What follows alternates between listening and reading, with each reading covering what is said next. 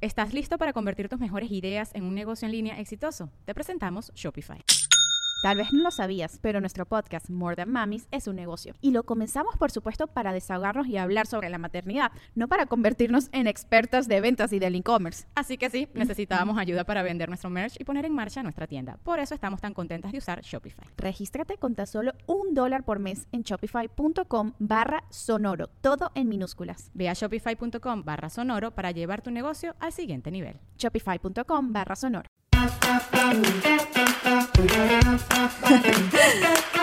Hola, ¿qué tal? Bienvenidos a un episodio más de Rollos de Mujeres Podcast. Mi nombre es Ana Cruz y este es un espacio donde las mujeres expresamos lo que realmente sentimos, queremos, también lo que odiamos en cualquier etapa de nuestra vida. Proveemos información, recursos, historias inspiradoras para juntas tratar de ser mejores un día a la vez y siempre con una sonrisa.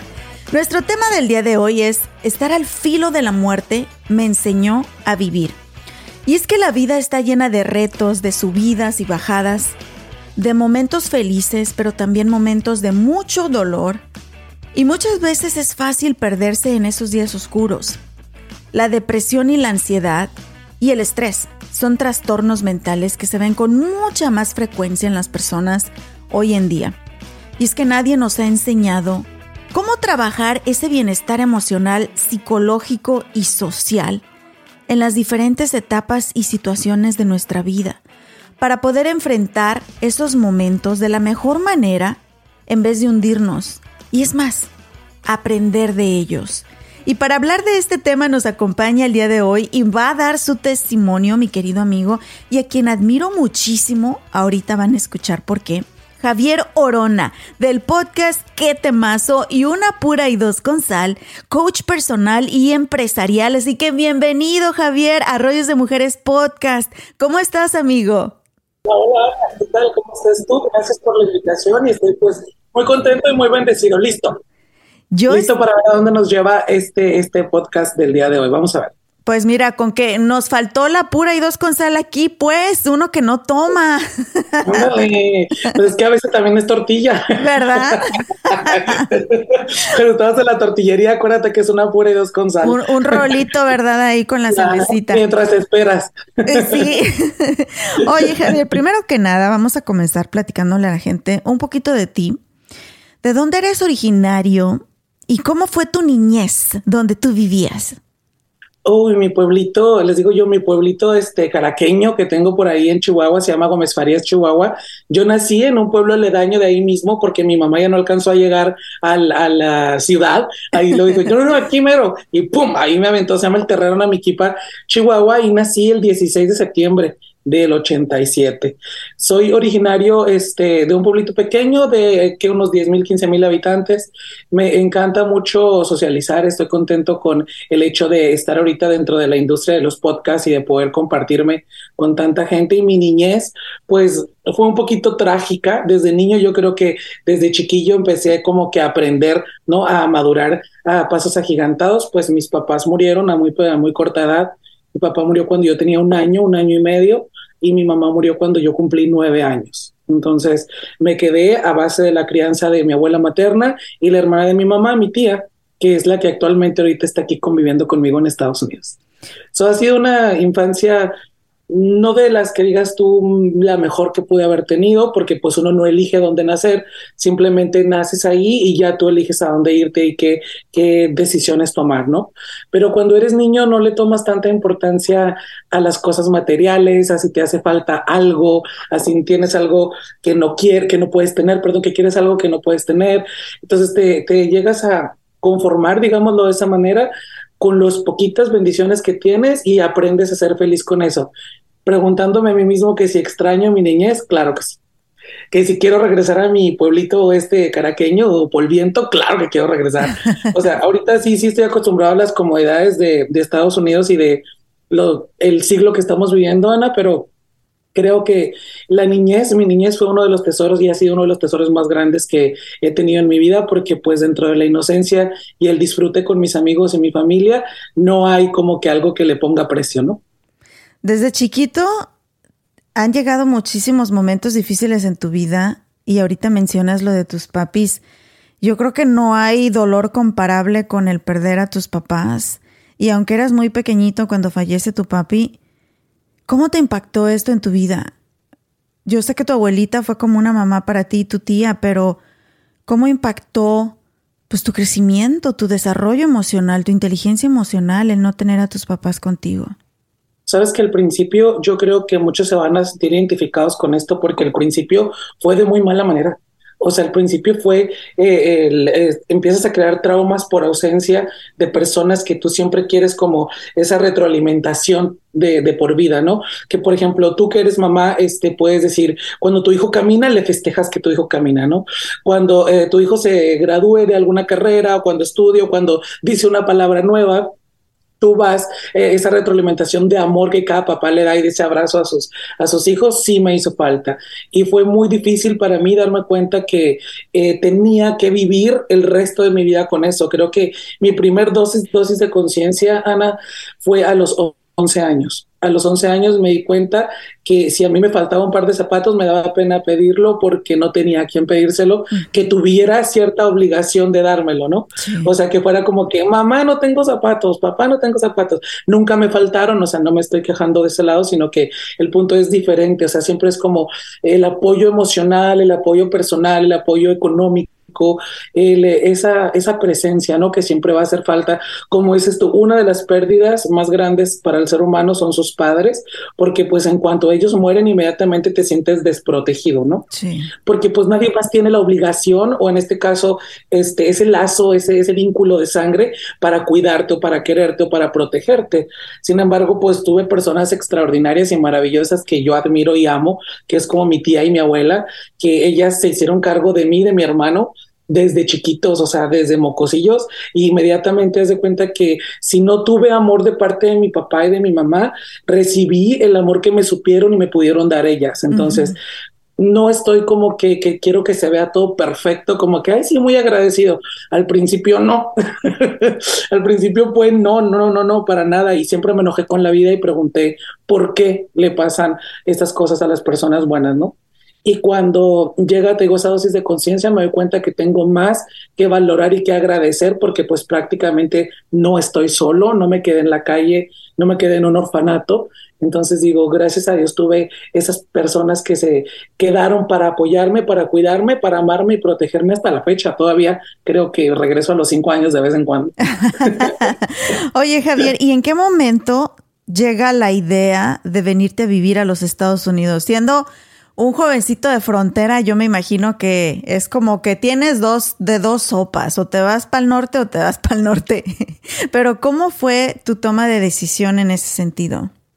Fíjate que tocaste este un tema donde la inseguridad en México estuvo fatal y esto prácticamente nadie lo sabe nadie lo sabe. En el 2009 la inseguridad en México se puso, tú sabes, en Chihuahua, fue cuando empezaba 2007, 2008, 2009, cuando empezaba este rollo de toda la inseguridad que había en el, en el país y más en Chihuahua y en los, en los estados fronterizos que siempre fue pues un poquito más notorio creo que eh, fue una de las pruebas más difíciles el hecho de que eh, tuvieran que secuestrar a mi tío y lo mataran oh y estuvieran este, eh, amenazando a la familia, amenazándome a mí, a mi mamá, para que nos fuéramos del municipio a pesar de que no teníamos nada que deber ni nada que temer. Entonces mi mamá, una persona ya de 60 años, yo tenía 22 en aquel tiempo y hubo un día que hubo un ultimátum donde nos dijeron, o sea, te vas o te matamos y prácticamente Ana este, fue tomar la decisión sin pasaporte, sin visa y sin nada, de ir a sacar el pasaporte y por obra, yo creo que los tiempos de Dios o esa mm, magia o no sé, esa energía que mueve el mundo, siento que eh, te pone en los lugares correctos. Al cabo, nunca pasa esto y al cabo de un mes yo ya tenía visa para poder venir por acá. Ya habíamos intentado cuatro veces antes y no nos habían dado la visa. Sí. Entonces entramos con visa mi madre y yo después ya de prácticamente 10 años de no ver a mi tía y fue así como conocí este país de las oportunidades y comencé a querer disfrutar el sueño americano, ¿no? Ese cliché de querer eh, crecer como persona, de querer crecer económicamente hablando, pero también en el nivel de educación, de emociones, de conocer más gente que al principio pues fue muy difícil acoplarme por las barreras del idioma, barreras de comportamientos de diferentes culturas, ¿no? Que a veces no estoy acostumbrado, ni siquiera, por ejemplo, si a mí un salvadoreño me habla, de la forma en la que me habla, bueno, sin juzgar, de la forma en la que me habla, yo quiero darle una cachetada porque pues, si me habla de hijo de no sé quién, no sé qué, sí. Entonces digo, fue difícil acoplarme, pero la historia eh, en sí, para no hacerlo muy largo, Ana fue así, nos sacaron del municipio, nos corrieron a mi madre y a mí, sin tener nada que temer con respecto a la inseguridad y vine a parar a Estados Unidos eh, gracias a esas personas eh, que se dedican a no hacer el bien. Sí, ahora llegas a un país donde es muy difícil, es muy retante el adaptarte, pero también te brinda muchas oportunidades, te enseña otros mundos y también te da más respeto sin importar el tipo de persona que eres, tus gustos, tu religión, tu idioma. Es un país construido de tanta riqueza cultural y diferencias en las personas. En tu caso, yo sé que tú eres una persona de la comunidad gay y que en México es muy juzgado, especialmente en nuestras culturas, nuestras religiones. Y llegas a este país, ¿tú desde que llegaste sabías que eras gay o te redescubriste aquí, Javier? Ay no, yo me redescubrí o me redescubrí o me encontré o no sé qué pedo fue a los cinco años. Desde o sea, yo desde que tuve uso de conciencia, a mí me encantaba ver a mi tía, mi tía este se ponía, ¿te acuerdas los noventas? De ese copetazo y luego las, las, la blusa morada, el pantalón amarillo, los zapatos morados y la boca del color de la blusa. Y ella, ella arreglándose para irse a trabajar y yo así, Fascinado. ¿Sabes? Desde ahí. Y en cuanto se iba, agarraba yo su, lipstick y empezaba a ponérmelo yo, y luego sus zapatos, aunque me quedaran grandes. Y este fue, mi niñez fue tan inocente y fue tan bonita que puedo decirte que inspiraciones pocas, por ejemplo, como la admiración y la inspiración que siento por mi tía todavía hasta este momento, y ver cómo la aceptación de mi familia a pesar de que estábamos en un nivel cultural tan cerrado y fui criado por una persona que nació en 1942, imagínate, ¿no? O sea, no era mi mamá biológica, era mi abuela. Entonces ya venía con un sistema de el hombre se hizo para la mujer, para procrear, porque para sí, el hombre, así dijo Dios, ¿no? Eh, la cultura aquí me abrió puertas bastante, eh, Ana, porque entonces eh, aquí hay un poco más de aceptación con respecto a lo que es el hecho de ser gay o homosexual. Creo que Estados Unidos no solamente te brinda la oportunidad laboral de querer hacer lo que quieras o poder hacer lo que quieras cuando tú tomes la decisión, sino que también te da la libertad de ser tú de convertirte en ti y de realmente encontrarte aquí adentro este, de tu corazón y decir, oye, aquí puedo ser eh, un ser humano sin etiquetas, como lo dije, por ejemplo, en el Trending Party donde estuvimos para mi proyecto. Eh, la religión y Dios en la boca de los seres humanos a mí me ha puesto muchos límites a mí me han dicho, ¿cómo te atreves a hablar de Dios si eres gay? Y no quiero usar la otra palabra, ¿no? O sea, ¿cómo te atreves a hablar de, autoestima si tienes todo el maquillaje en la cara? ¿Sí sabes? O sea, hay personas que llegan y te dicen este tipo de comentarios, pero dices tú, ok, pero ¿qué no Dios es amor? Y el amor es universal. Y es para todos los seres humanos. Y cuando hice el toast, pues siempre digo por un mundo sin etiquetas, que ojalá yo pudiera cambiarlo. ¿Te has sentido juzgado alguna vez en tu vida? ¿Te sentiste no aceptado, rechazado? Todavía, todavía, todavía. Eh, me siento en momentos dependiendo del lugar donde esté, me siento completamente señalado, me siento que la gente voltea a verme, no solamente porque esté guapísimo, por cierto, ah.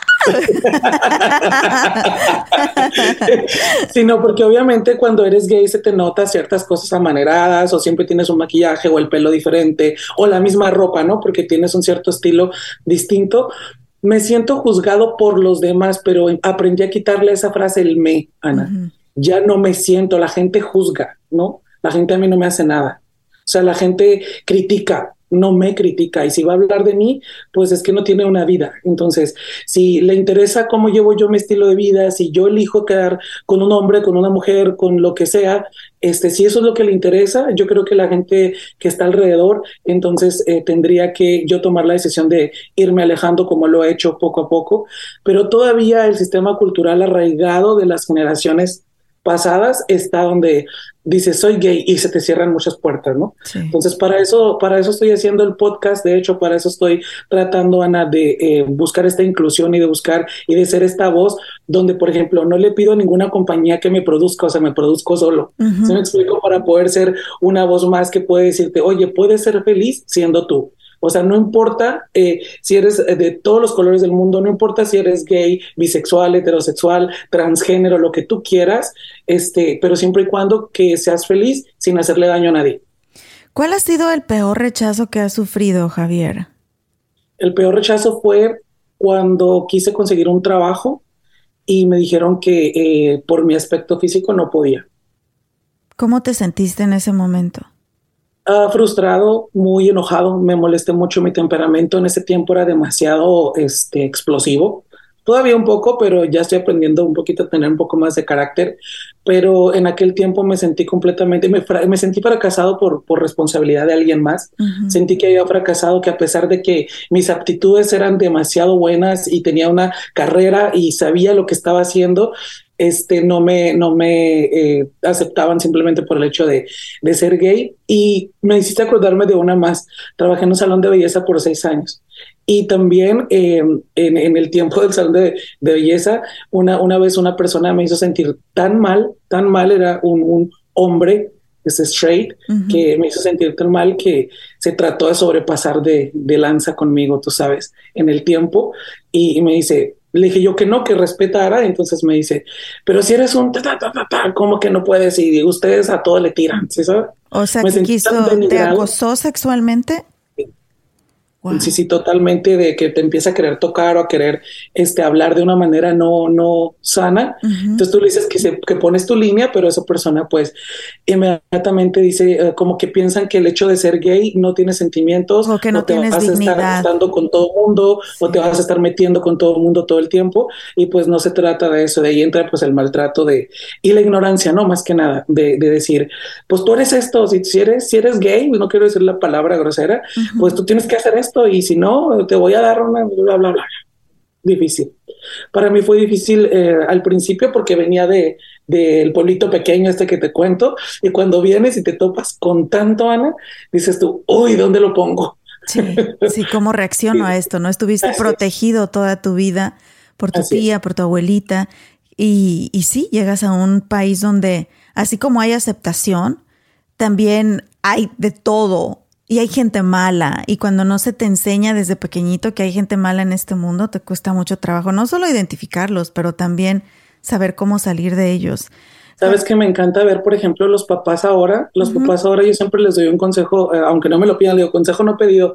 Les digo, es que yo creo que eh, de todas las cosas eh, de los seres humanos que hay en el mundo, por ignorancia, por educación, por lo que sea, yo creo que los papás son los responsables, ¿no? Sí. Yo creo que en casa puedes dar la mejor educación en, basada en el respeto, basada en la empatía, basada en la conciencia de poder decir, oye, eh, cualquier persona que te topes en tu caminar, sea tu amigo, compañero de escuela, compañero de trabajo, sea el jefe, lo que sea en, en, en la vida que, que, te toque vivir, o sea, acéptalo como es y recuerda que nadie te hace nada.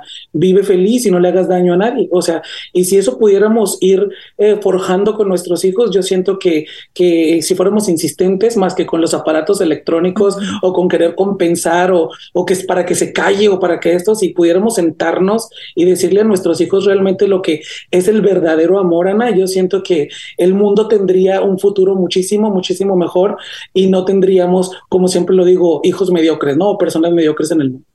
O personas también, este, ocultando quiénes son realmente.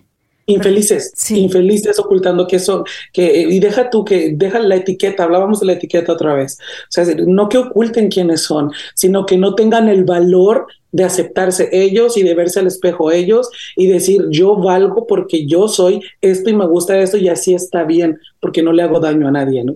Entonces, eso a mí me ha costado muchísimo y lo he tenido que trabajar muy duro, más después de mi accidente, Ana. Sí. Un ¿Tuviste crucial. momentos donde dijiste, a lo mejor estoy equivocado, momentos de duda, momentos de, de querer complacer a los, a los demás y, y ponerlo a, a, costa de tus propios sentimientos o tu propia identidad? Estuve en, um, seminario por cuatro años en la iglesia. Verdad? Mi mamá era, eh, después de que murió mi, mi mamá biológica, mi, mi abuela, eh, ella canta, estuvo en el coro de la iglesia. Eh, por estuvimos como 10 años eh, después de que mamá murió y pues me inviscuí mucho en la iglesia, estaba con el grupo de jóvenes, estaba eh, en el, me fui al seminario y era, era monaguillo ya tenía sotana blanca con negro, ajá. O sea, me faltaba un año ya y me graduaba de sacerdote hasta que sentí que me empezó oh, a, o sea, se cuenta que me sentí presionado en algún tiempo por esa sociedad, por esa, por esa manera de, ¿cuándo vas a tener novia? Y Javiercito no tiene novia, y Javiercito esto, y Javiercito aquello, y me acuerdo que tenía una, una, una de las compañeras del coro, mi mamá tiene una nieta, se llama Valeria, y yo dije, ay, pues todo el mundo quiere que tenga novia, yo voy a tener una novia. Y muy bonita, ¿eh? por cierto, muy bonita, por cierto, Valeria. Y no sé si te acuerdas de la novela de Valeria y Maximiliano. Sí, cómo no. Pues yo era Maximiliano. Ajá. De aquí soy. Entonces, sí, este, hubo ese, ese, ese noviazgo sano de la manita sudada, así de la iglesia, pero cuando nos acercamos y nos dimos un beso, yo fui casi me desmayé y la guacareada del mundo mundial, no porque era una mujer, sino porque no era lo que yo quería, o sea, si me decías, ves al fulanito de tal enfrente o ves a aquel o a lo mejor ya hasta a veces eh, ya sabes que te enamoras de tu profesor de ciencias o de matemáticas o yo que sé que todos tenemos un crush en la escuela entonces dices no es que yo prefiero al profe de matemáticas que a Valeria ¿no? y acabé haciéndole su quinceañera y su boda Wow, o sea, súper amigo de Valeria, pero nada más, nada más. Pero nada más, no, y de ahí nunca me han traído las mujeres, o sea, la verdad yo creo que solamente uno sabe la sociedad hasta dónde te lleva y hasta dónde dejas que la sociedad te empuje, ¿no? Pues yo prefiero guardarme los mejores momentos de eso, de este que, por ejemplo, reírme de esto que pasó y no tomarlo de la manera personal donde me pueda hacer daño, donde dije, o enojarme con la sociedad porque pues ah, me dijo que hiciera algo, ¿no? Yo creo que la experiencia te va forjando y conforme lo que tú vas avanzando en la vida eres una consecuencia y pues gracias a eso estoy aquí, entonces no puedo quejar. Y no ser víctima de tus situaciones, ¿verdad? Y yo creo que el mejor ejemplo que podemos dar aquí en, en, en de Mujeres Podcast es tu historia del no ser víctima de lo que te suceda. Y tú has atravesado muchas cosas, Javier, y la que vamos a platicar ahorita me impactó como no tienes idea, porque te conocí hace muchos años, gracias a Dios. Sí, eh, estuve trabajando en una estación de radio y hacíamos eventos para recaudar fondos para ayudar muchas causas, entre ellas a víctimas de violencia doméstica, personas con cáncer, y creamos una comunidad de Zumba impresionante aquí en el área de Dallas Forward, que yo estoy eternamente agradecida con instructoras, instructores que me apoyaron en todo este movimiento y que pudimos ayudar a muchísima gente. Y tú fuiste uno de esos instructores y recuerdo que hacíamos un evento y eras de los primeros que decías, yo, ¿en qué ayudo? ¿Cómo apoyo? ¿A dónde vamos? Y así fue como te conocí, haciendo zumba, una energía increíble, súper emprendedor. Y dije, wow, este chavo trae muchísimas ganas de ayudar y aparte es súper talentoso, bien talentoso pero te dejé de ver por unos años, Javier, y sin planearlo, o sea, simplemente pensé, ah, pues no sé, a lo mejor se mudó a otra ciudad, no supe qué pasó de tu vida. Y te veo nuevamente y eres una persona completamente diferente, no solamente física, sino emocional y mentalmente. Así que me gustaría que nos platiques un poquito qué fue lo que sucedió durante ese tiempo y porque eres una persona diferente. ¿Te parece? Hola mis amores, hoy es el día para finalmente dejar de pagar renta y convertirnos en dueños de nuestra propia casa. Nos acompaña nuestra agente de bienes raíces, Griselda Segura. Gris, ¿es difícil el proceso para comprar una casa? Creo que más que nada es un poco intimidante pero si tienes el momento de llamarme y hacer una consulta inicial, podemos empezar el proceso es muy fácil y sencillo, todos lo podemos lograr si tienes seguro social, si cuentas con el capital para dar tu enganche, si estás trabajando, uh, generas tu propio ingreso, definitivamente tú puedes lograr comprar tu propia casa. Ya lo sabes, llama en este momento a mi amiga Griselda Segura al 972-898-1886, 972-898-1886 y dile que Ana Cruz te la recomendó. Te invitamos a celebrar el aniversario número 50 de Traders Village de Grand Prairie. 50 años sirviendo a nuestra gente con más de 3.000 puestos de vendedores locales y entretenimiento para toda la familia. Y este 11 de marzo celebramos el Festival del Niño y el 12 de marzo el Festival de la Familia. Habrá actividades como Star Wars. Habrá actividades como Star Wars Lightsaber, Training Habrá actividades como Star Wars Lightsaber Training, cuentos y canciones de princesas, superhéroes para tomarse fotos, payasitos y mucho más. Todo esto en Traders Village de Grand Prairie el 11 y 12 de marzo. Mis amores, ahora que he estado pasando más tiempo en casa y cocinando para mi familia, me he dado cuenta del gran impacto positivo que tiene para su salud física y mental el comer rico y saludable. Y amo ir al Río Grande Latin Market a comprar mis frutas y verduras frescas. También tienen los mejores cortes y calidad en carnes y mariscos y encuentro todo lo que necesito para mis recetas tradicionales favoritas. Imagínense, desde pasote hasta huitlacoche. Ahí lo encuentran. Y lo mejor de todo es que tienen especiales cada semana, porque sé lo importante que es ahorrar dinero, especialmente en estos momentos, ¿verdad? Visita tu tienda al Río Grande Latin Market más cercana en el área de Dallas Fort Worth y también visita su página web elriogrande.net para inspirarte con sus recetas. ¿Qué sucedió durante estos años, Javier? ¿Qué pasó contigo? El 14 de febrero del 2019 yo me detengo a ayudar a una persona que estaba en un accidente previo y llega alguien más este, eh, y nos atropella, a mí y a mi amigo Alexis. Salvamos a la muchacha primero, todo en orden, y cuando llega la, otra persona que salió de la nada porque no había carros, no había nada, eran las dos de la mañana, de repente este, solo se escucha el, el estruendo este del, de que todo pasa en menos, digo, de cinco minutos, mi amigo Alexis se va hasta el otro lado de la, de la carretera de Tollway y él muere en el accidente instantáneamente. Y yo me quedo quemándome por cerca de 11 minutos y medio después de que el jeep me bañara de gasolina. Y por obra del destino, obra de Dios, no sé, si llega alguien más, se baja de su carro y me apaga. Y luego se sube a su carro y se va. Entonces, de ahí yo perdí la noción del tiempo que duré en el hospital porque llegué con un 14% de probabilidad de vida, y me quedé tres meses con ese 14%.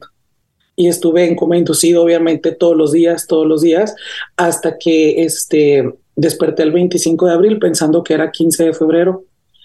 Eh, cuento la historia un poco general porque para mí es eh, darle importancia más, Ana, a lo que sentí después de que me desperté, que todo el dolor que ya se han de imaginar, ¿no? O sea, quemaduras de, eh, del tres, perdón, del el 47% de mi, de mi cuerpo hacia arriba en tercer grado, o sea, ya es, si te quemas un dedo cuando guisas un huevo, entonces sí, te puedes imaginar qué se siente, estoy ahí llorando y traigo curita todo el día. Entonces yo me despierto y me despierto pues prácticamente inservible, ¿no? Sin poder comer solo, sin poder ir al baño, con sondas por todos lados, sin poder caminar, sin poder hablar literalmente. Y tuve que aprender este, como si hubiera nacido de nuevo. O sea, prácticamente eso fue la diferencia del Javier de antes al Javier de ahora. Se despertó el Javier que se dio cuenta que había perdido cierto tiempo o mal invertido más bien cierto tiempo, Ana, en cosas tan eh, simples y tan ficticias y tan irreales en la vida que cuando me despierto y me doy cuenta de quién está alrededor de la cama en el hospital, ¿no? Porque dicen que ahí se conocen los amigos, ¿no? En, la cárcel o en el hospital. Entonces, eh, cuando, cuando abro mis ojos y veo alrededor quién está, me doy cuenta que todas las personas que, que estuvieron antes, la mayoría, eh, no, no, no van a dejar de vivir por mí. No van a paralizar su trabajo, no van a paralizar su vida, no se van a mudar conmigo al hospital a cuidarme. Entonces me di cuenta que no soy dueño de los demás, que soy dueño de mí y que lo que quiero en mi vida es realmente inspirar y manifestar que todo se puede cuando se quiere y que para un problema todo el mundo tenemos problemas, Ana, todo el mundo nos pasan cosas y que no hay un problema que aguante una decisión. No hay, así la decisión sea mala que tú decidas siempre qué lado quieres tomar, hacia dónde quieres avanzar y pues prácticamente siento que mi nivel emocional y de madurez creció así.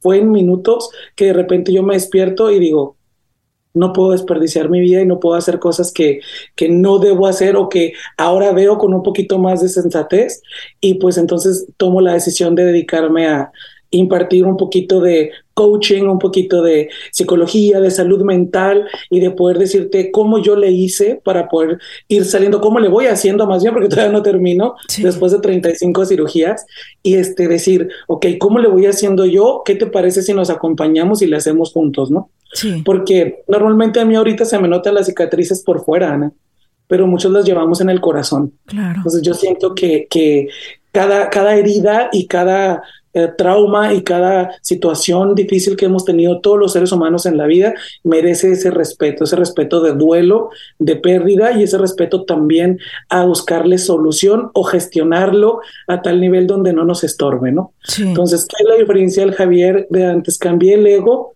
cambié la vanidad, cambié um, los, todo la- lo que es superficial por lo verdaderamente importante. Me ha costado mucho trabajar el corazón, el alma, me ha costado trabajar mucho la esencia, el compartirme de verdad de una manera congruente, lo más que pueda. Y creo que el Javier de ahora me gusta más. Claro. El otro me enamoraba, es, a este lo amo. Y sabes que hay varias cosas aquí que me encantan. Y al principio del podcast tú, tú comentabas, cuando fallecen tus papis, dices, ¿por qué se va la gente buena? ¿Por qué las cosas de este tipo les pasan a la gente buena? Y me impacta tu historia de tu accidente también porque te pasó siendo una persona buena. Se detuvieron a ayudar a alguien que había tenido un accidente que la mayoría de las personas hemos sido culpables y yo soy una de esas personas que ves que está sucediendo algo malo y te vas de largo. Y tú no te fuiste de largo, tú te detuviste, tú y tu amigo, a salvar a, otras, a otra persona y algo con así tan grande le sucede a ustedes. Así que me encanta que a pesar de lo que viviste, no has dejado de ser esa persona buena, porque hoy en día, con tu propia historia, sigues queriendo ayudar a más personas. ¿Cómo fue ese proceso desde que despiertas, Javier, a reencontrarte y a formar la nueva identidad que ahora tienes? Tengo una frase que siempre uso porque en la vida nadie nace enseñado, ¿no? Nadie nacemos enseñados y hay que aprender a desaprender para reaprender. Entonces me tocó ir desaprendiendo ciertas cosas que ya tenía arraigadas por 32 años y el proceso fue muy difícil, Ana. Para mí fue, de hecho todavía hay detalles eh, de repente en los días esos en los que te levantas, porque ahorita toda, mucha gente a veces me idealiza y me ve como un ser humano perfecto, que a veces, ay no, este se levanta con toda la actitud positiva todos los días, pues no. Les aviso que no. O sea, hay días donde se me sube la rata y no sé qué hacer con ella. ¿Quién es la rata, eh? Ah, qué rico. Sí, pues, mínimo fuera un ratón. bueno, unos dos. Unos dos. Ya, pues mira, te digo que al final de, de despertarme, eh, no, no fui consciente al 100% de qué era lo que me había pasado hasta que fueron pasando los días y quise moverme y no podía, y quise hacer esto y no podía. Entonces mi cerebro se bloqueó, yo bloqueé mi cerebro inmediatamente para no ver un espejo, sino enfocarme en ser independiente, porque yo siempre he sido una persona muy independiente. Yo siempre digo que el mejor regalo de amor verdadero, Ana, es la independencia. Entonces, cuando yo empiezo a ver que dependo de todo para que me lleven al baño, que me cambian el pañal, que me limpien la boca, que me dan de comer en la boca, que me tienen que cargar para un lado a otro, ay, eso fue horrible, horrible, horrible. Me sentí tan inútil, me sentí insuficiente, me sentí eh, que realmente no quería estar vivo. O sea, sí hubo un momento donde yo le dije, oye, ¿para qué me dejaste? Le digo, oye, Chuyito, Sí. porque le digo, "Ay, Diosito, ¿para qué me dejaste? O sea, ¿para qué me dejaste para hacer una carga para mi familia?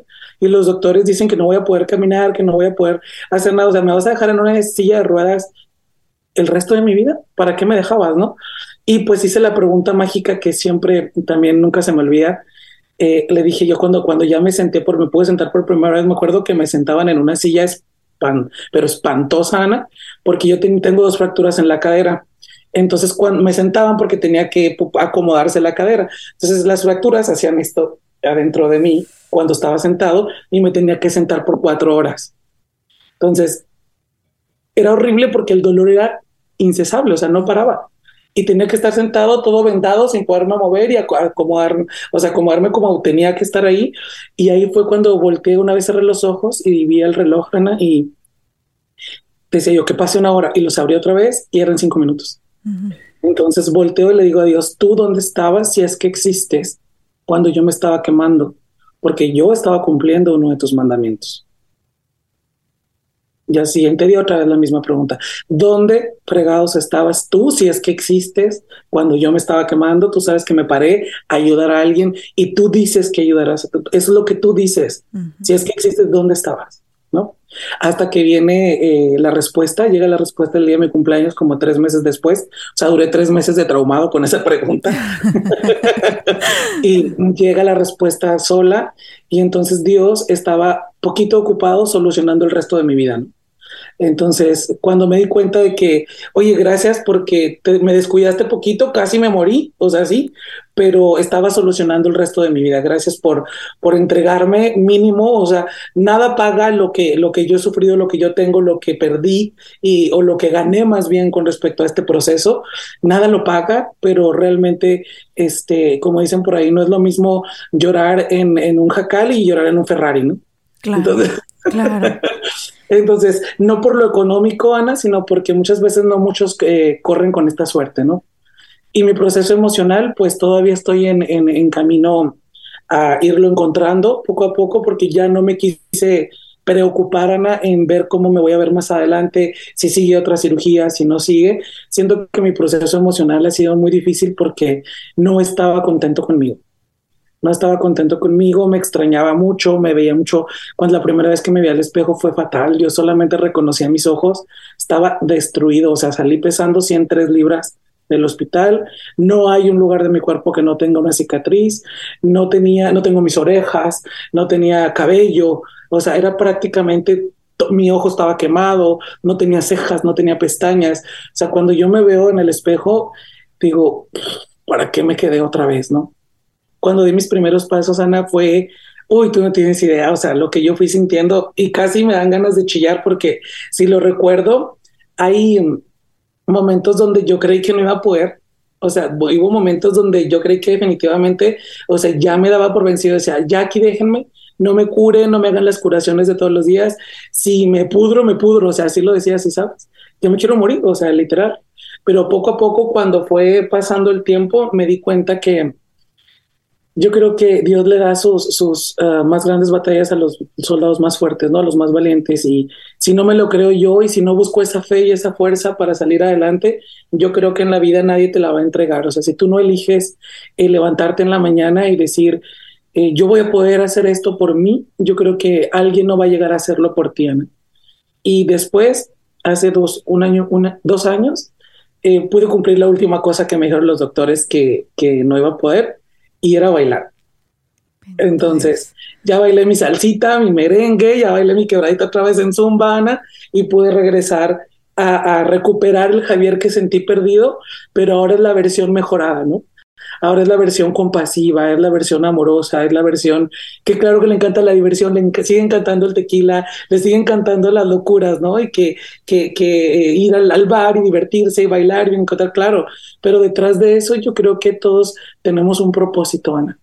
Y nos confundimos a veces con no solamente eh, queremos ver una meta, queremos ver un objetivo y, y, decimos, este es mi meta, este es mi objetivo, pero no es tu propósito yo creo que cuando tú encuentras tu propósito en la vida, lo sientes aquí en el corazón. Sí. Y entonces no te cuesta hacerlo porque estás logrando tu propósito. Entonces yo descubrí, porque luego me castigaron con ese bendito propósito, todavía ni podía caminar y mis, los que iban a verme me decían, oye, te quedaste aquí en este mundo es porque tienes un propósito. Y yo así, al propósito. Y también sientes una tremenda responsabilidad y tú lo comentaste. Te cargan, una responsabilidad porque eres esto, porque eres lo... Oye, todavía ni puedes caminar y tú ya estás preocupado por el propósito hasta que me descubrí, digo, me redescubrí con respecto a educarme, Ana. Yo empecé a educarme emocionalmente, empecé a buscar eh, la escuela empecé a estudiar este, todo lo que es salud mental, programación neurolingüística, inteligencia emocional, estoy con coaching, estoy literalmente empapado con alimentación, estoy un poquito empapado con cosas que dije, no encuentro respuestas, ¿cómo las encuentro? Educándome, ¿no? O sea, tip para toda la gente, nunca es tarde, nunca es tarde, Ana, para educarte, para decir, quiero aprender más, porque eso fue lo que me salvó o sea, cuando yo me di cuenta que podía gestionar mis emociones, que podía dejar de sentirme víctima, que podía eh, dejar de buscar culpables, ¿no? De decir, me veían, iba yo en la silla de ruedas y mira, así literal, volteaba a una señora y me veía así. Y le digo, si usted ya se vio las estiradas de las nalgas. literal, sí, literal. ¿Usted ya se vio que está sobrepeso? O sea, ¿por qué? Porque estaba enojado con la vida. Sí estaba peleado con las circunstancias y no aguantaba que alguien más me viera eh, con ojos de lástima, ¿no? Y, y, es uno de los de las batallas más grandes para personas diferentes y, que, que la gente y tampoco los culpamos porque pues ven a algo a lo que no están acostumbrados. Y lo, no sé, hay una película que me encanta y es, también es un libro, esta película de este nene Wonder, que le sucedía lo mismo porque tenía varias cirugías en su rostro, tenía una condición especial y desde que era pequeñito todo el mundo lo veía y pasaba por, por un parque y los niños se aterrorizaban de él. No los podemos culpar porque, como tú lo dijiste, su mente no, no les permite más porque no conocen más. Pero me imagino que para los que están en tu situación, también es algo muy doloroso que te vean como que eres algo raro cuando tú estás peleando por tu vida. Esas personas a lo mejor tuvieron un problema esa mañana de que no les dieron su café. Tú esa mañana estás peleando por tu vida. Y el que te veas de esa manera es porque tuviste que atravesar por algo tan doloroso. ¿Te sentiste en algún momento que, que te ofendían por hacer eso? La gente me ha lastimado mucho, Ana. La gente, ahora sí me ha lastimado mucho porque hay personas que se hacen cosas con intención. Sí y me costaba mucho diferenciar quién la hacía con intención y quién la hacía eh, porque no sabía, no porque lo ignoraba. Pero en mi caso ha sido muy difícil lidiar con la gente que está solamente para, voy a decir la palabra, para joderte, ¿no? Que está solamente para juzgarte, para decirte, como te dije, con el propósito. Tú tienes un propósito, tú tienes un propósito y acaban castigándote tanto y cargándote tantas emociones y tantas responsabilidades y al final del día yo, y lo voy a decir porque me vi en el espejo y he llorado tanto frente al espejo y me sentí un monstruo. O sea, yo literal, cuando me vi dije, qué miedo, o sea, qué miedo verme, ¿no? Porque, y fue muy, es la primera vez que lo, que lo digo porque cuando me veía Ana era horrible, era horrible. Y lo que yo sentía, o sea, no se lo deseo a nadie a nadie, a nadie, porque ni sabía cómo gestionarlo, ni sabía si estaba bien lo que estaba sintiendo y mejor quería regresar y no verme al espejo y estar en mi cama, ¿no? Y cuando salía de bañarme y le pedía casi a, casi quería pedirle a mi tía que tapara el espejo, pero yo volteaba y decía, no, porque este soy. Y desde ahí es la lucha, ¿no? Desde ahí es la lucha diaria donde toda la gente que está pasando por un momento difícil puede ver que no es la única y que en el mundo todos tenemos situaciones distintas y cosas que nos pasan, pero que tenemos una opción, la actitud con la que nosotros tomemos las cosas, la empatía con la que veamos a los demás y que tratemos siempre a los demás como querramos ser tratados, Ana. Porque a mí no me gusta que me traten con lástima, porque ¿cómo te sentirías tú que te tratara con lástima? O sea, a mí no me gusta que me traten con condescendencia, porque ¿cómo te sentirías tú que yo sea condescendiente contigo? Tampoco quiero que estén conmigo por interés. O sea, quiero que estés conmigo porque te importa, porque me, aprecias, porque me aceptas, porque no te estorbo en la vida y porque sumo. Es como les digo, o sea, porque yo vengo y te doy esa, esa dosis de vitamina que necesitas a lo mejor en tu día a día para tener tus emociones a lo mejor un poquito más sanas o más alegres. ¿sí? Con el carisma, con lo que, con el talento que Dios me dio, con el talento que la vida me, me ha entregado, me encanta sacarle jugo a eso, pero dentro de mi corazón, mi corazón está muy lastimado, está sufriendo y va sufriendo mucho por el camino porque ya no solo soy observado por el hecho de ser gay, Ana. O sea, ya soy observado porque no tengo orejas, porque tengo mis cicatrices, porque me veo diferente a los demás. Poco a poco he ido lidiando con esto de una forma más madura, que he ido aprendiendo y uno de mis terapistas, nunca se me va a olvidar, uno de mis terapistas en el hospital que me metió una chinga, por cierto. que gracias. y yo lo, odiaba y me hacía llorar, pero pues bueno, también por eso me pude mover. Le digo, es que, ¿de qué te ganas? Porque me ponían unas tablas aquí para despegarme y este, le digo, pero ¿qué te ganas tú con hacer esto? Si ya viste mi piel, esto se ve mal. ¿Qué te ganas tú con hacer esto? Y lo me dice, se sienta un día frente a mí y yo estoy llorando porque pues me dolía y aparte estaba destrozado por dentro, estoy llorando y me dice, Javier, no me dice Orona, dice Orona. Y me pone las manos en las piernas y luego me ve a los ojos, nunca se me olvida. Me dice, ¿ves esto? Y me enseña él un tatú que tenía de su mamá, de una firma de su mamá aquí. Y le digo yo, sí. Le digo, yo también tenía uno, pero se quemó. Entonces, este, y luego volteé y me dice, no, no es eso me dice, ¿sabes que tú eres aún más extraordinario que yo? Y te digo, ¿por qué? Porque este tatu lo elegí yo. Yo dije qué ponerme, cómo ponérmelo, dónde ponérmelo y en qué diseño. Fui que una persona lo hiciera, pero era lo que yo quería. A ti la vida te eligió para ponerte los tatuajes en tu piel y no son cicatrices, son el sinónimo de lo fuerte que eres y lo valiente que eres y lo que debes estar valorando tu cuerpo por haber soportado tanto y que todavía estás en este plano terrenal. Siento que entonces deberíamos de cambiar esta frustración por agradecimiento. Jamás se me va a olvidar, porque regresé a casa y dije, tiene razón. Y bendito Dios por ese terapista. Y sabes qué, Javier, yo sé que no ha sido fácil, has atravesado muchas cosas y como tú lo sigues diciendo, sigues trabajando en ello y creo que eso es lo más importante, que has sido responsable de tu propia vida, de tu propio destino, de cómo quieres vivir tú esta vida, a pesar de lo que te ha sucedido. Y sé que, como lo mencionamos, se te pone muchas veces mucha presión porque, especialmente ahora que eres una figura pública, que también te escucha la gente, que te ve la gente, que te siguen en las redes sociales, a veces pues piensan que, que sí, que tienes que estar positivo todos los días y la realidad es que somos seres humanos. Y si para prueba está todo lo que has pasado y que aún sigues en ese positivismo, todos los que estamos afuera, los que nos están escuchando en este momento, los que nos están viendo, es un ejemplo que, no nos enoje que el marido hoy no nos dio beso, que no nos enoje, es más que nos puso los cuernos, porque nosotros no vamos a poder cambiar a esa persona, pero sí puedes cambiar el respeto que tú mereces y con quién mereces estar. Hay muchísimas cosas en esta vida por las que nos preocupamos que como tú lo mencionaste son tonterías. Cuando ves esta conocerse a uno mismo, Ana, es, es, el, es lo mejor que te puede pasar. Cuando tú te conoces a ti mismo, sabes tus capacidades, sabes lo que quieres, sabes a dónde vas y sabes que te mereces. Agradezco por ti, Ana, agradezco porque eres una persona que, que puedo decir que admiro de corazón, porque yo sé que también has tenido un proceso largo.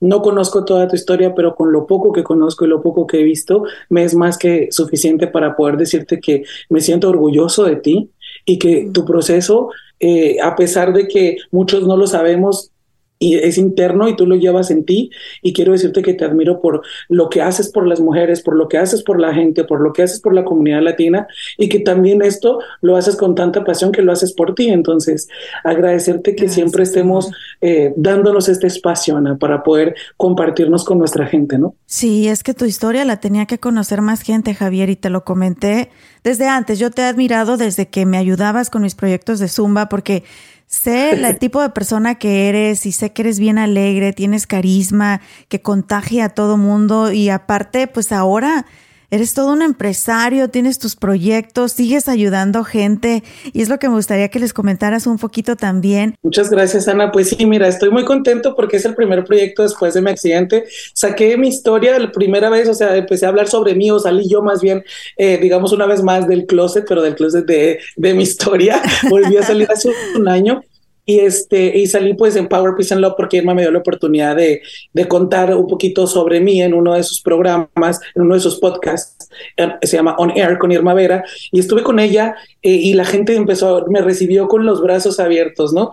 Número uno, por curiosidad, por morbo, por, sensación de saber quién pero denme y luego, de, y luego de ahí dijeron, ah, mira el Javis. Mira que es que si habla bien bonito Javis, a ver, queremos más de Javis. Y no le conocíamos ese talento. y ya se cuenta que de ahí pues he conocido personas maravillosas en el camino, Ana, y me han inspirado también a ser mejor persona, a perfeccionarme, a saber que sí puedo ayudar con, con mis proyectos y Renuévate 2023 pues llegó con el pie derecho, como lo dije ese día que estuviste acompañándome eh, en el trending party que hicimos para dar a conocer el proyecto. Eh, la palabra lo dice, renuévate, renueva, tienes que ser nuevo, renuévate. ¿Cuándo? Ya, ahorita. ¿Qué es? Eh, renuévate son diferentes cursos mensuales que vamos a estar impartiendo con respecto a gestión emocional, finanzas y más que nada trabajar tu amor propio, o sea, para ti, renovarte tú, o sea, como dije al principio, aprender a desaprender para reaprender. Creo que Renovate 2023 este, viene con toda la realidad de lo que es, por ejemplo, la violencia doméstica, que sí existe, la realidad de, oye, no dejes que tus gastos hormiga te se apoderen de tu cartera, ¿no? Y, por ejemplo, ahora viene el curso de Renuévate en Amor que vamos a hablar sobre la realidad del amor y este vamos a estar ahí un poquito intensos con, con eh, una de las frasecillas que me encanta. Digo que las personas felices no se enamoran, Ana. Entonces, vamos a ver, vamos a hablar sobre eso. vamos a ¿eh? gestionar estos sentimientos que vienen del, por el 14 de febrero, ¿no? que qué tonto que solamente es ese día. Entonces, viene este curso, luego viene uno de el Día de la Mujer, empoderar a la mujer, pero vamos a hablar sobre la, violencia, el feminismo, todo lo que viene después. Luego de ahí viene el Día de la Madre y el Día del Padre. O sea, vamos a ir haciendo un curso de cada cosa que vayamos viendo en el diario Vivir, Ana, y quiero que la gente lo tome en cuenta, ¿no? Que se siente y escuche y vea y se nutra. O sea, es de lo que se trata. Mi podcast está en ¿Qué temazo? Es ¿Qué temazo? Está en YouTube, está en Spotify está en Facebook, está un poquito ah, distante porque quiero enfocarme mucho más en la gente que asista a los cursos y voy a hacer un podcast cada dos meses, cada tres meses más o menos, que también va a ser inclusivo a lo que esté realizando en, en, en, este, en ese tiempo, ¿no? y pues las oportunidades que la vida me ha dado, Ana, Estados Unidos, tú, personas como tú, personas como Irma, personas eh, como mi familia, en sí la vida en general, y yo creo que las oportunidades siempre llegan y tenemos que aprovecharlas, si no, las agarra alguien más. ¿Dónde te encuentran? ¿Cómo ellos se pueden registrar? Toda la información está en mis redes sociales, Ana, está eh, en Facebook es Javier Orona, así como se escucha, e Instagram es Javier-Orona B eso, eso. Ahí, ahí está toda, toda la información, toda la información de lo que necesiten saber. Y si no, pues me mandan un inbox. Entonces ahí lo tenemos. Agréguenme y me mandan un inbox. Perfecto. Así que ya lo saben, chicas, si ustedes nos están escuchando, hombres también que necesiten un poquito de, de un poquito de energía, un poquito de, de ganas de seguir echándole todos los kilos a esta vida, porque todos atravesamos por situaciones difíciles, todos. Y yo sé que a lo mejor tú que nos estás escuchando en este momento, estás atravesando por algo donde dices, no puedo. ¿Por qué a mí? ¿Por qué a mí? Ojalá que esta historia te haya servido de inspiración y ojalá que veas que hay gente allá afuera que a lo mejor la está pasando más mal. Pero como Javier lo mencionó, no es la situación, sino como tú decides vivirla, lo que va a hacer la diferencia. Así que, por favor, busquen a Javier ahí en las redes sociales. Le voy a poner también los enlaces en la descripción de este episodio y por ahí en nuestras redes sociales para que te sigan, amor. Nuevamente te doy las gracias por hacer el tiempo, por compartir con nosotros. Y más importante, por abrir tu corazón y mostrarte quién realmente eres en las buenas y en las malas y por transformar esa energía para seguir ayudando a los demás, Javier. Muchísimas gracias, de verdad. Creo que lo maravilloso de todo esto, ah, Ana, es que yo siempre digo que para mí eh, el, éxito de verdad es eh, hacer y pensar en mi vida que el hecho de estar vivo yo arregló o manejó o gestionó para la mejora continua la vida de alguien más. Que el hecho de vivir de una manera imperfecta de lo que me haya pasado a mí en la vida es hacer y pensar que el hecho de solo estar vivo puede ayudar a alguien más. Pienso que ese es el verdadero éxito en la vida, que vayas caminando por por tu camino y que en el camino vayas impactando a las personas de una manera más positiva, no perfecta, positiva, de inspiración, con ganas. No se victimice, créase la verdad, su protagonista de su propia historia. Todos los problemas son importantes, pero no son eternos porque depende de la actitud, Ana, la actitud con la que tú tomes cada situación. Y pues el consejito gay, como les digo siempre, ámense, diviértanse, disfruten su estar, no tengan, no tengan miedo de vivir, vivan como venga y más que nada siempre sean responsables y no se olviden de Dios. El perspectivismo no solo repercute sobre la salud, sino sobre la propia realidad ya que afrontar una situación de estrés con la actitud correcta reafirma nuestro potencial, alimentando la autoconfianza, la fuerza de voluntad, entre otras cosas mientras que acudir a la misma situación con fatalismo derrotista empeora nuestro estado de ánimo y físico también. Las mejores personas que he conocido, las más buenas y hermosas, son precisamente aquellas que han pasado por los momentos más dolorosos de la vida o por los peores problemas. Hay personas que lo han perdido todo, que han visto morir a alguien que amaban, que han sentido cómo la vida les ha dado la espalda y les ha arrebatado todo y ¿saben qué? Se han levantado. Y hay mucho, mucho que aprender de ellas, como lo acabamos de escuchar de Javier. Así que hoy te invito a afrontar los problemas y no enfrentarlos. Porque enfrentar los problemas va a provocar que pierdas el control y al mismo tiempo alejes la posibilidad de encontrar una, una solución que te satisfaga. En cambio, cuando afrontamos el problema, nos damos el tiempo, respiramos, meditamos, no reaccionamos inmediatamente. No queremos encontrar la respuesta a todo. Simplemente aceptamos y aprendemos de ello. Y solo los que han afrontado las adversidades, ¿saben qué? Conocen su propia fuerza. Sí, conocen de lo que son capaces en esta vida. Y estoy segura que tú que me estás escuchando, si es que no lo has hecho todavía, lo vas a lograr.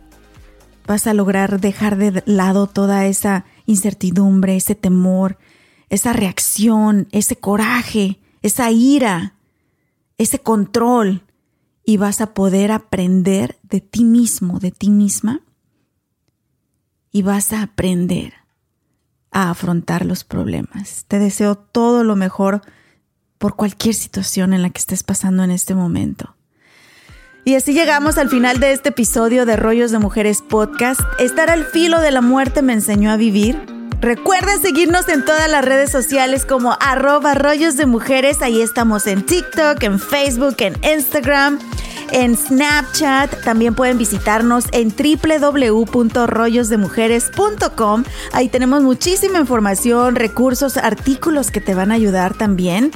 Y bueno, si nos están viendo en YouTube, por favor, déjenos su comentario, denle like, denle click a la campanita, pues para que nos sigan apoyando en este proyecto. Si nos estás escuchando en cualquiera de las aplicaciones de podcast, también suscríbete, déjanos tu review, eso nos va a ayudar y nos motiva a seguir trabajando bien duro en este proyecto, ¿ok? Mi nombre es Ana Cruz, los quiero mucho, tenemos una cita el próximo martes. Hasta la próxima.